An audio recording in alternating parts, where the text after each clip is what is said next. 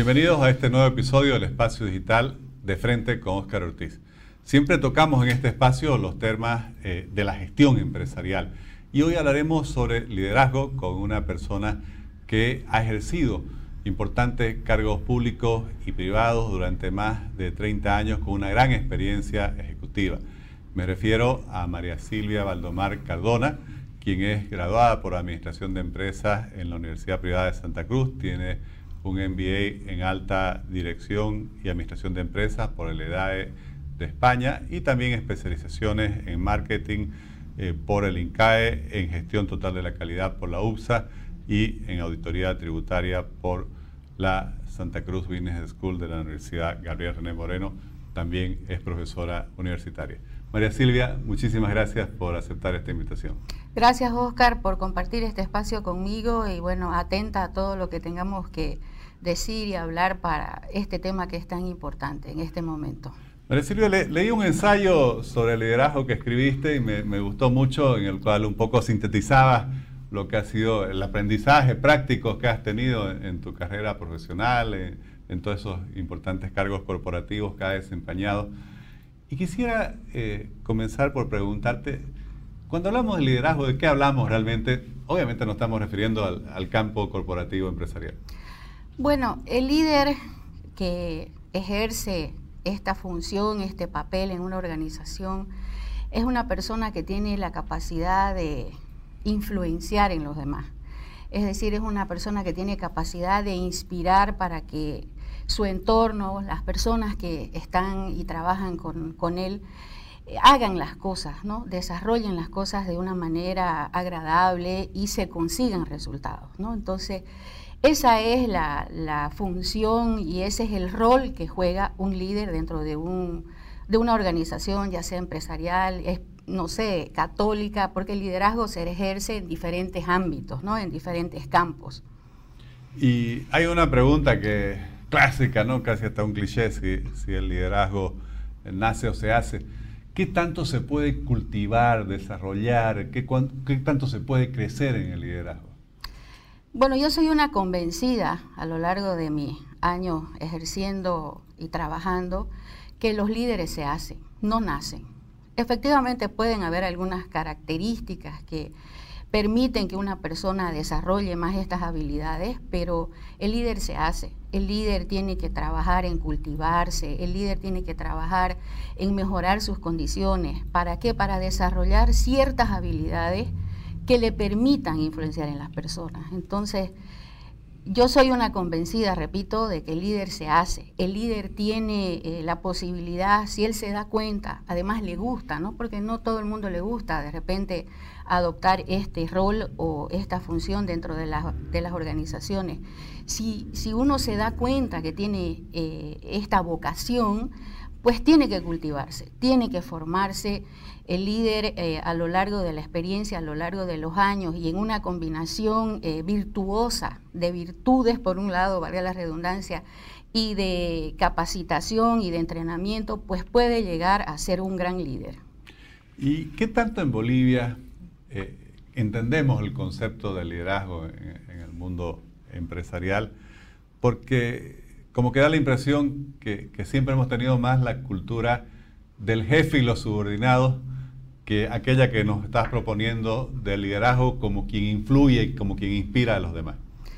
Bueno, yo creo que hemos ido avanzando, ¿no? En este momento Bolivia, en mi opinión, está en una, en una etapa de transición, de, transformarse en organizaciones que desarrollan líderes, porque eso es lo que se necesita en las corporaciones, en las organizaciones, en las empresas, se necesitan líderes. Entonces, yo creo que hemos avanzado, hay todavía un camino por recorrer, sin embargo, ya vos ves luces en, todo tipo de organizaciones en las cuales se le da espacio para que la gente se forme y se hagan equipos de trabajo y se rompa ese esquema de jefe subordinado, subordinado, jefe.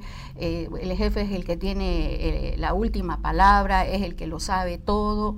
Creo que estamos evolucionando, eh, estamos en muy buen camino de que nosotras, las personas que estamos en este momento trabajando, que ejercemos este rol, entendamos que desarrollar estas habilidades en las demás personas es, una, es un plus a diferencia de las organizaciones que todavía se manejan de una manera más clásica, ¿no? que las decisiones vienen de arriba hacia abajo y que la participación de, las personas que, que, cumplen roles más operativos no es tan importante.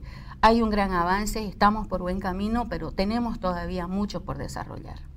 María Silvia, y muchas veces se compara al líder con el director de una orquesta, con el entrenador de un equipo eh, o el director técnico.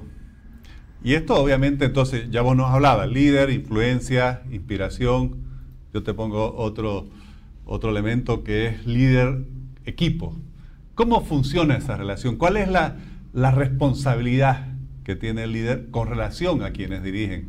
Eh, y no sé si eh, te gustan estas comparaciones o estas imágenes para simbolizar al liderazgo como el de un director de orquesta o el entrenador o el director técnico de un equipo? Creo que es un ejemplo muy claro y muy gráfico, porque cuando uno está viendo imágenes, ¿no? ya sea en la televisión, qué sé yo, ve que el director de una orquesta tiene mucho ímpetu, ¿no? O sea, gestiona, muestra, eh, transmite entusiasmo. Y ese es el, el papel, el rol del líder, tomar iniciativas, eh, promover a la acción, gestionar, convocar, hacer que se tomen decisiones, toma decisiones, hace que las cosas sucedan. Es decir, no escatima esfuerzos para que el, equipo, su entorno, consiga los resultados, ¿no? Se esfuerce, trabaje, eh, eh, haga todo lo, lo, posible por conseguir esos resultados y metas que en algún momento se han establecido como equipo que establecer eh, objetivos y metas es algo fundamental dentro de los equipos de trabajo, ¿no? Porque es el norte, es lo que te guía y te dice, este es el, horizonte que tenemos que transitar y allá es donde tenemos que llegar. Entonces, es muy importante, ¿no? El, líder toma las iniciativas, este, promueve a la acción, motiva, ¿no? Eh, una palabra y una acción muy importante dentro de ejercer el liderazgo es la motivación que vos podás transmitir a tu entorno, ¿no? Eso es, es fundamental, ¿no? Es muy, muy importante que, que lo... Y es, no es algo que vos eh, adquirás de un día para otro, son habilidades, repito, que se van eh, desarrollando en un ser humano, ¿no? En una persona que tiene estas características y quiere llegar a ser líder, ¿no? Como gerente, como, ejecutiva, como, como, alguien que piensa como gerente, eh, y hablando justamente de esos conceptos de, de motivar, de inspirar, Claro, eso suena muy bonito. Ahora, en momentos tan difíciles como los que hemos vivido, como por ejemplo enfrentar algo tan inesperado, tan imprevisible como ha sido la pandemia del COVID-19, eh, ¿qué desafíos has sentido directamente en el rol de, liderazgo? ¿Cuáles han sido las respuestas que han tenido que dar los líderes eh, con relación a, los trabajadores, a los ejecutivos de las empresas, quienes dependen pues de, su desempeño? ¿no? La verdad que el COVID eh, nos ha traído muchas enseñanzas eh, en todos los sentidos, en todos los aspectos.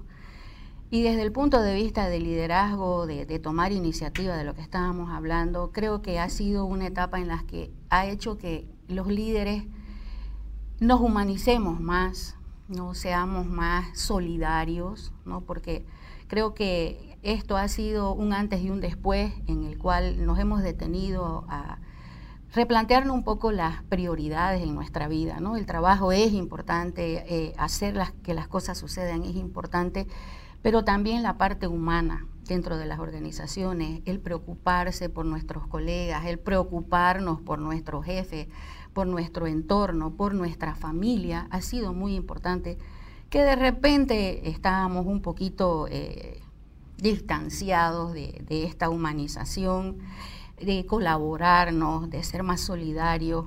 Entonces, eso es eh, lo que nos ha tocado enfrentar, creo, a todos. Y a los líderes eh, les ha tocado no solamente enfrentarse, sino tomar acciones para que eso eh, sea más llevadero. ¿no? El COVID ha sido muy, pero muy crítico, doloroso. Muchas familias han perdido seres queridos, amigos, qué sé yo y nos ha tocado reinventarnos en muchos sentidos, ¿no? en el tema familiar, en el tema eh, del trabajo, a las corporaciones también les ha tomado eh, por sorpresa tener que enfrentar, eh, no sé, la forma de trabajar, ¿no? De pronto estábamos todos en nuestras casas, teníamos que de una manera muy rápida tomar acciones para seguir trabajando, porque no podíamos dejar, el mundo sigue, seguía funcionando. Entonces, lo virtual, o sea, ha sido una etapa difícil, pero creo que con todo, con todo el ímpetu que se ha puesto para salir adelante, hemos logrado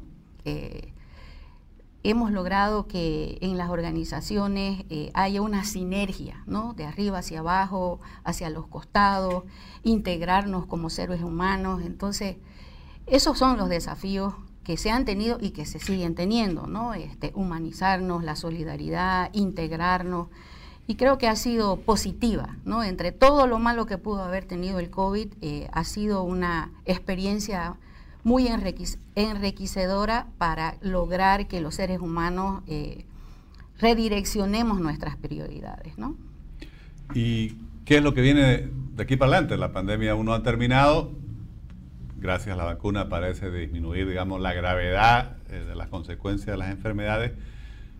¿Qué deben hacer los líderes para tratar de volver o, ir hacia lo que se llama la nueva normalidad, que nadie sabe exactamente bien, bien qué es, pero como vos decías, eh, la vida sigue, el, mundo sigue, la, economía exige trabajar todos los días, los empleos necesitan ser sostenidos, recuperados, ojalá se pueda volver en un momento a, la creación de nuevos empleos. ¿Qué, rol tienen los líderes en estas circunstancias? Bueno, la verdad que el entusiasmo que le podamos poner, el que seamos optimistas, ¿no? Porque, qué sé yo, nos ha tocado a las familias vivir épocas muy tristes, muy dolorosas, que mal que mal que influyen, ¿no? E influyen en cómo las personas reaccionamos, cómo nos sentimos, cómo, cómo conseguimos los resultados. Entonces, la posición de optimismo, de, entusiasmo, de, dar confianza a nuestros entornos, de que podemos seguir luchando, de que tenemos que salir adelante, eso es muy importante, ¿no? Eh, la energía positiva se contagia, ¿no? Así como se contagia la tristeza, también se contagia eh, el entusiasmo. Entonces, ser fuentes de entusiasmo, eh, transmitir confianza a nuestros entornos es elemental para que salgamos de esta, de esta etapa que ha sido, o sea, no estaba en la agenda de nadie, creo, una, una cosa de esta. Sin embargo, la hemos superado, estamos en ello, el futuro de repente hay algunas certezas y hay algunas incertidumbres. Sin embargo, tenemos, hemos demostrado como seres humanos, no solo en Bolivia, sino en el mundo entero, que tenemos la capacidad de sobreponernos y ese optimismo y ese entusiasmo es realmente importante para seguir desarrollando las organizaciones. ¿no? Y en tu experiencia, la pandemia ha acelerado un fenómeno que es el de la digitalización, que ahora antes hablábamos de las famosas TICs, pero creo que ya la digitalización es mucho más eh, profunda, e incluso ahora se habla del metaverso y tantas otras cosas. Eh, bueno, ¿cómo se adapta el liderazgo a estas nuevas circunstancias donde la tecnología avanza a una velocidad vertiginosa y, impregna todo, la relación entre las personas, eh, obviamente cómo dirigir las organizaciones? Bueno, la tecnología siempre supimos que es una herramienta fundamental para el desarrollo de, las organizaciones, de las corporaciones. Eh, es muy importante, ha sido y ha jugado un papel fundamental en que esta pandemia sea superada. Eh, muchas cosas se han desarrollado a través del mecanismo digital, ¿no? En mi experiencia personal, bueno, de un día para otro tuvimos que hoy era digital y bueno, en cinco minutos teníamos que saber entrar al Zoom, eh, reuniones virtuales, ¿no? proyectar, etcétera, hablando ya del tema operativo. Y creo que eso ha sido un avance. Creo que de repente lo que nos pudo tomar 10 años lo hemos aprendido en, no sé, en seis meses, ¿no? Entonces, nos ha desarrollado muchas habilidades importantes. Eh, antes decíamos, bueno, tenemos que ir a algún lugar para tener una reunión y ahora nos hemos dado cuenta de que no necesitamos a veces eh, darnos esa, esa, esas distancias acortadas a través de la, de la tecnología, nos permiten usarla en beneficio, en optimizar tiempo, en, en optimizar recursos. Entonces, ha sido positivo. Pero también hay que tener ciertos cuidados, ¿no? Porque el interrelacionamiento entre las personas es elemental. Es elemental, ¿por qué? Porque no es lo mismo conocer a una persona por una cámara, tratar, no digo que no lo podamos hacer, sí es importante y es una herramienta muy, pero muy eficaz y eficiente. No obstante, el que nos sentemos y nos conozcamos personalmente como seres humanos, compartamos, socialicemos, también es importante. Y de repente no es también es importante, sino es importante, ¿no? Entonces, yo creo que lo que tenemos que buscar es un equilibrio entre lo que es virtual y lo que es personal, ¿no? Esa interacción personal no se puede sustituir en el 100% por una interacción virtual, ¿no? Creo que además hay hay rubros en el que sí se puede utilizar más la tecnología, hay otros rubros que no, ¿no? Por ejemplo, compañías de servicio, de repente pueden llegar hasta ser el 90% digitales, pero industrias, por ejemplo, como en la que yo trabajo, difícilmente podemos hacer el 100% virtual, digamos, ¿no? ¿Y la relación entre el líder y su equipo en, cuanto a la digitalización? Sí, se puede dar, ¿no? Porque el líder es una persona que influencia, dirige, de repente no necesita estar 100% presencial, pero se necesita. Hay que utilizar la herramienta, es muy importante, fundamental, optimiza, eh, es más eficiente, eficaz, qué sé yo, pero no podemos dejar, ¿no? tiene que eh, buscarse un equilibrio entre lo virtual, dependiendo del tipo de organización y el tipo de producto que se, que se da, ¿no? María recientemente, estamos en marzo, se festejó el Día Internacional de la Mujer, como una mujer que tiene mucha trayectoria ejecutiva, que ha desempeñado tantos cargos gerenciales y de liderazgo. ¿Cuáles son eh, los desafíos? ¿Cuál ha sido tu experiencia? ¿Qué, ¿Cómo ha sido tu vivencia, digamos, eh, como una mujer líder de equipos en el mundo económico, corporativo? Eh, ¿Cuáles, no sé, han habido dificultades? ¿Cuáles han sido las realizaciones? Sí, bueno, yo creo que ya hace unos años atrás yo vengo diciendo, estamos en el siglo de las mujeres, ¿no? De repente puede sonar feminista, pero sí creo que la mujer eh, eh, en estos últimos 20, 25 años se ha ido integrando al mundo laboral, al mundo corporativo de una manera muy positiva, eh, haciendo que los resultados en, en, las empresas y en las corporaciones sean mejores y también al interior del hogar, ¿no? Porque una mujer que trabaja, una mujer que aporta a su hogar, da mejores condiciones de, vida para sus hijos, mejores oportunidades.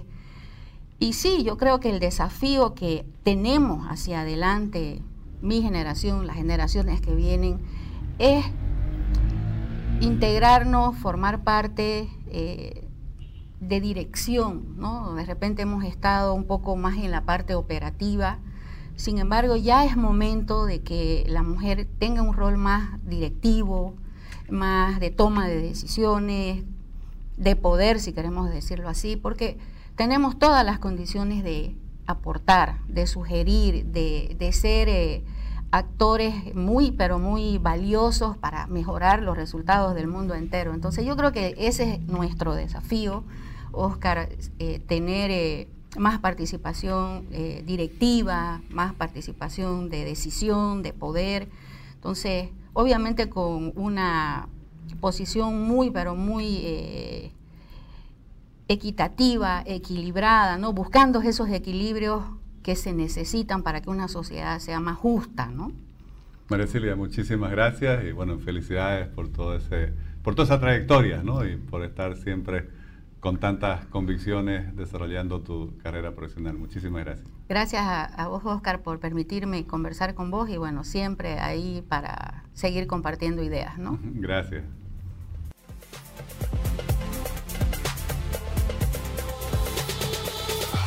Quisiera destacar dos conceptos de esta conversación. Primero, liderazgo está asociado a influenciar, a inspirar, a motivar. Eso es lo que tienen que hacer los líderes seguramente en muchos ámbitos, en el caso de la experiencia de María Silvia Valdomar, especialmente en el mundo empresarial corporativo. El segundo, el liderazgo se hace con la convicción, con la práctica, con las situaciones que se van presentando en el día a día, como por ejemplo lo que sucedió con el surgimiento de todo este nuevo mundo que trajo la pandemia del COVID-19. Y un último concepto, también ver eh, cómo hay eh, en el mundo corporativo empresarial cada vez más mujeres que asumen esas posiciones de liderazgo a pesar de seguramente de las dificultades y obstáculos mayores que deban enfrentar. Les agradezco muchísimo por acompañarnos en este nuevo episodio del Espacio Digital de Frente con Oscar Ortiz.